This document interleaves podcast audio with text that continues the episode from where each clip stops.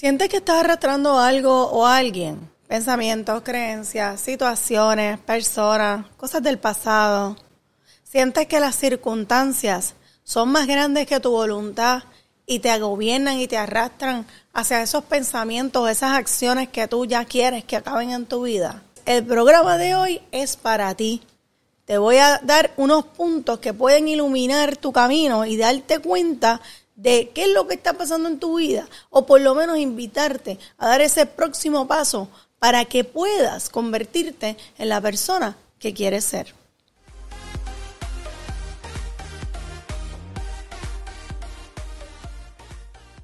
Bienvenidas, bienvenides, bienvenidos a este tu programa Mi Dieta Mental. Si nos estás viendo o escuchando por primera vez, te invito a que te suscribas o a darnos like para que puedas beneficiarte de la información gratuita que compartimos contigo. Llegó la hora de conocer el menú del día. Empieza a ser embocadura en mi dieta mental. ¿Qué te detiene a ser quien quieres ser? Esa es la pregunta de hoy. ¿Qué te detiene a ser quien quieres ser? Tu trabajo, las relaciones que estás estableciendo, las personas tóxicas, las creencias limitantes que tienes sobre la vida. ¿Qué te detiene a ser quien quieres ser? Y pienso yo que muchas veces nosotros, los seres humanos, estamos todo el tiempo maquinando, pensando sobre eso que dejamos de hacer porque la sociedad nos dijo que debíamos estudiar algo que dejara dinero.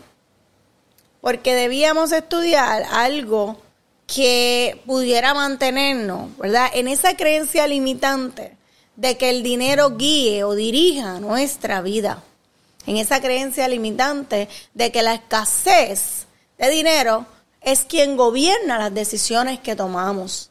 Entonces, ¿qué es lo que ocurre bajo esa premisa? Que la gente coge trabajos, la gente acepta circunstancias que no quieren, ¿verdad? Entonces van y estudian algo de contabilidad o estudian algo de finanzas eh, y querían ser artistas o querían ser psicólogos o querían ser médicos, ¿verdad? Pero no se dieron esa oportunidad y fueron y estudiaron algo de finanzas porque necesitaban trabajar en su creencia de la escasez, ¿verdad? Pues mire, esa gente se han quedado escasos toda la vida. ¿Y sabes por qué se han quedado escasos toda la vida? Porque aunque tengan millones en el banco, lo tengan virado 700 casas, 20 carros y los lujos del mundo, se quedaron sin hacer lo que su corazón quería hacer. Y eso te deja escaso. Te deja escaso de fuerza, te deja escaso de voluntad, te enferma, entre otras cosas. Así que si tu trabajo es algo que tú no amas, es algo que tú hiciste solo por el asunto económico, repiensa. Te invito, ¿verdad? A que repienses en las razones que te llevaron hasta ahí en si tú esas decisiones las tomaste consciente de que eso era lo que te movía, lo que te apasionaba, lo que querías hacer en la vida. Y si no es así, pues quizás tu trabajo sea algo que deba cambiar. Quizás tu trabajo sea algo que debas considerar como un aspecto limitante en tu vida. El otro tema que quiero traerte hoy es las relaciones. Las relaciones pueden ser algo bien difícil, bien complicado por la creencia limitante de que debemos estar en pareja, ¿verdad? Y puede ser limitante como puede ser de apertura. Todo depende de cómo tú definas la relación de pareja. Y entonces nos encontramos con personas tóxicas.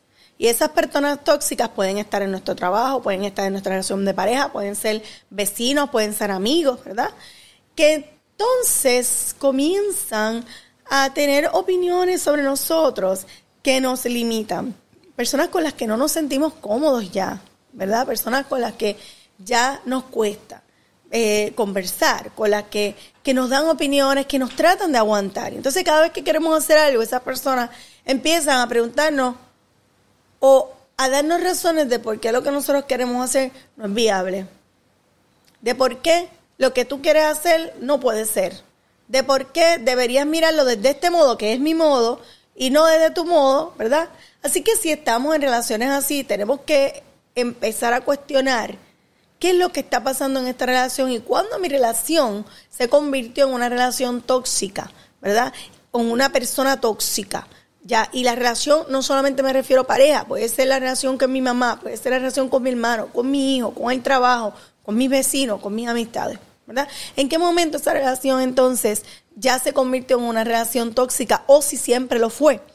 Y empezar a reflexionar sobre si yo quiero continuar teniendo relaciones que sean tóxicas y regalando mi poder decisional a otras personas. ¿Cómo se manifiesta esto? Muchas veces nos damos cuenta a través del estómago.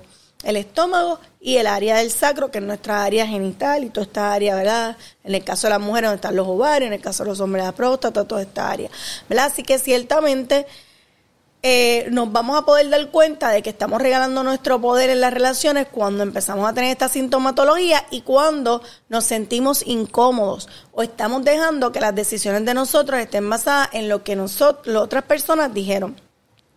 Así que podría ser esto otra, otra situación o otro asunto en tu vida que te esté limitando a ser quien quieres ser, ¿verdad? Aquellas personas que tienen sobre opiniones, opiniones que nadie les pidió y que son personas que tú valoras porque son personas que tú has decidido que estén alrededor de tu vida o que son familiares tuyos que ya están en tu vida.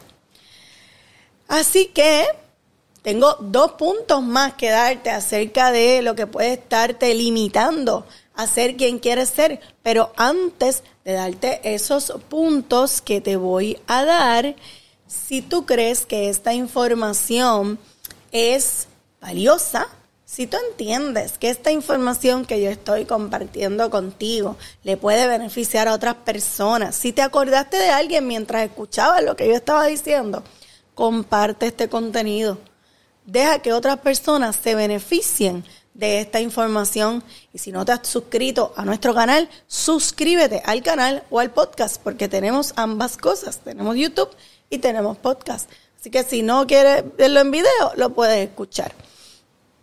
Y creencias limitantes. Todo lo que dije anteriormente está basado en las creencias limitantes que tenemos. Creencias de que, pues si no hago lo que dice mi pareja, me va a dejar, no me va a querer. Yo debería eh, compartir la, o sea, yo debería ir al sitio que quiere mi pareja, porque si no él va a pensar o ella va a pensar que yo no lo quiero. Este, eh, yo debería hacer lo que dice mi mamá o mi papá porque ellos han vivido más tiempo en la vida y saben más que yo sobre lo que debo hacer. Yo debo hacer este trabajo porque es el, el que trabajo que deja dinero y pues mi familia está en una situación económica difícil. Eh, yo debo eh, eh, hacer lo que me dice mi hermano porque mi hermano pues ha tenido más éxito en la vida y pues le va mejor y pues, pues yo le pido opinión a él y voy a seguir lo que él me diga porque él es mejor. Pues eso son creencias limitantes, ¿verdad? Pensar también que no nos podemos divorciar, pensar también que no nos podemos separar, pensar también que perdemos demasiadas cosas materiales, este, si lo hacemos, pensar que tenemos que estar siempre con nuestra familia porque es nuestra familia, este, y pues no podemos como sacarlos de nuestro círculo por un tiempo para sanar, ¿verdad? Todos esos son creencias limitantes que perpetúan el que tú dejes de ser quien quieres ser, porque muchas veces nacemos en familias que no necesariamente representan lo que nosotros somos. Pregúntemelo a mí, ¿verdad? Eso no quiere decir que yo voy a amar menos a mi familia porque me di cuenta que yo no me parezco a ellos. Eso quiere decir que yo voy a establecer unos límites saludables con mi familia y voy a establecer unas cosas que voy a compartir con ellos y otras cosas que no voy a compartir con ellos porque sé que su sistema de creencias ya no está acercado al mío, ya no se asemeja al mío y simplemente ni voy a imponer mi sistema de creencias, pero tampoco voy a dejar que me lo impongan a mí. Así que es bien importante hacer esas distinciones porque a veces pensamos que porque nos alejamos de las personas es que las queremos menos. No, a veces tú puedes alejarte porque amas a esa persona y la estás protegiendo y, y basado en ese amor decides mejor alejarte. También otra de las cosas que nos puede aguantar un poco son experiencias que hemos tenido en el pasado, ¿verdad? Negativas. Y a veces esas experiencias negativas son tan traumáticas que entonces, ah, pues, pues eh, un avión se fue a caer, pues no me vuelvo a montar en un avión. O tengo claustrofobia, pues no voy a montarme en un ascensor. Eh, tengo, ¿verdad? Ejemplos así, claro, clave o tuve, viví una experiencia donde perdí mucho dinero y pasé quizá hambre o pasé necesidades, pues no me quiero arriesgar entonces a hacer lo que quiero hacer porque ya lo hice y no me salió. O solicité una universidad y no me cogieron y pues como no me cogieron la primera vez no lo volví a intentar. ¿verdad? Mucha gente le pasa eso, quieren estudiar medicina, pero solicitan una vez, no lo aceptan y no, no lo hacen, pierden toda la esperanza. Pues mire, no, usted puede intentarlo cuantas veces sea necesario. Lo importante es que usted no deje que las experiencias del pasado determinen su futuro. ¿Por qué? Porque si no, entonces está tomando decisiones basadas en el miedo. Y si tomamos decisiones basadas en el miedo, no vamos a poder tener una, una mente abierta, no vamos a poder tener una mente activa, no vamos a poder salir del hoyo. Así que te invito a dejar de tomar decisiones por miedo y a tomar decisiones para que te guíen a ser quien quieres ser e inspirado en lo que tu corazón te dice, en lo que tu corazón te manifiesta y en lo que tu intuición te hace saber que te hace sentir feliz y cómodo o cómoda. ¿Qué puedo adquirir para continuar mi camino hacia la paz? ¿Qué será lo próximo para mí? Conoce las recomendaciones de la doctora Limari Díaz en La Doctora Te Recomienda. Y la recomendación para el día de hoy es eh, un libro bien viejo que yo leí hace muchos años, que me encanta, que se llama El alquimista de Pablo Coelho. Así que recomiendo ese libro em, eh, para aquellas personas que están en búsqueda de su camino, en búsqueda de ser quienes quieren ser y a veces están buscando en los lugares equivocados y el laberinto se hace cada vez más grande. Pues ese libro es un muy buen libro para reflexionar sobre esa búsqueda de, quién quiero ser en la vida y quién puedo ser. Les invito a conectar con su corazón y con su intuición. Eso se logra a través de la meditación y la oración. Te invito a que conectes contigo, con tu corazón y que tu corazón y tu intuición te guíen hacia el camino correcto para ti, hacia la persona que realmente quieres ser, libre de prejuicios, libre de dudas, libre de señalamientos. Si lo haces, te aseguro que vas a sentirte completamente feliz y completamente libre. Te agradezco tu sintonía, agradezco tu presencia y deseo que logres encontrar el camino hacia tu corazón y hacia lo que verdaderamente quieres hacer y ser en la vida, hacia tu propósito. Muchas gracias, te bendigo y te honro. Namaste.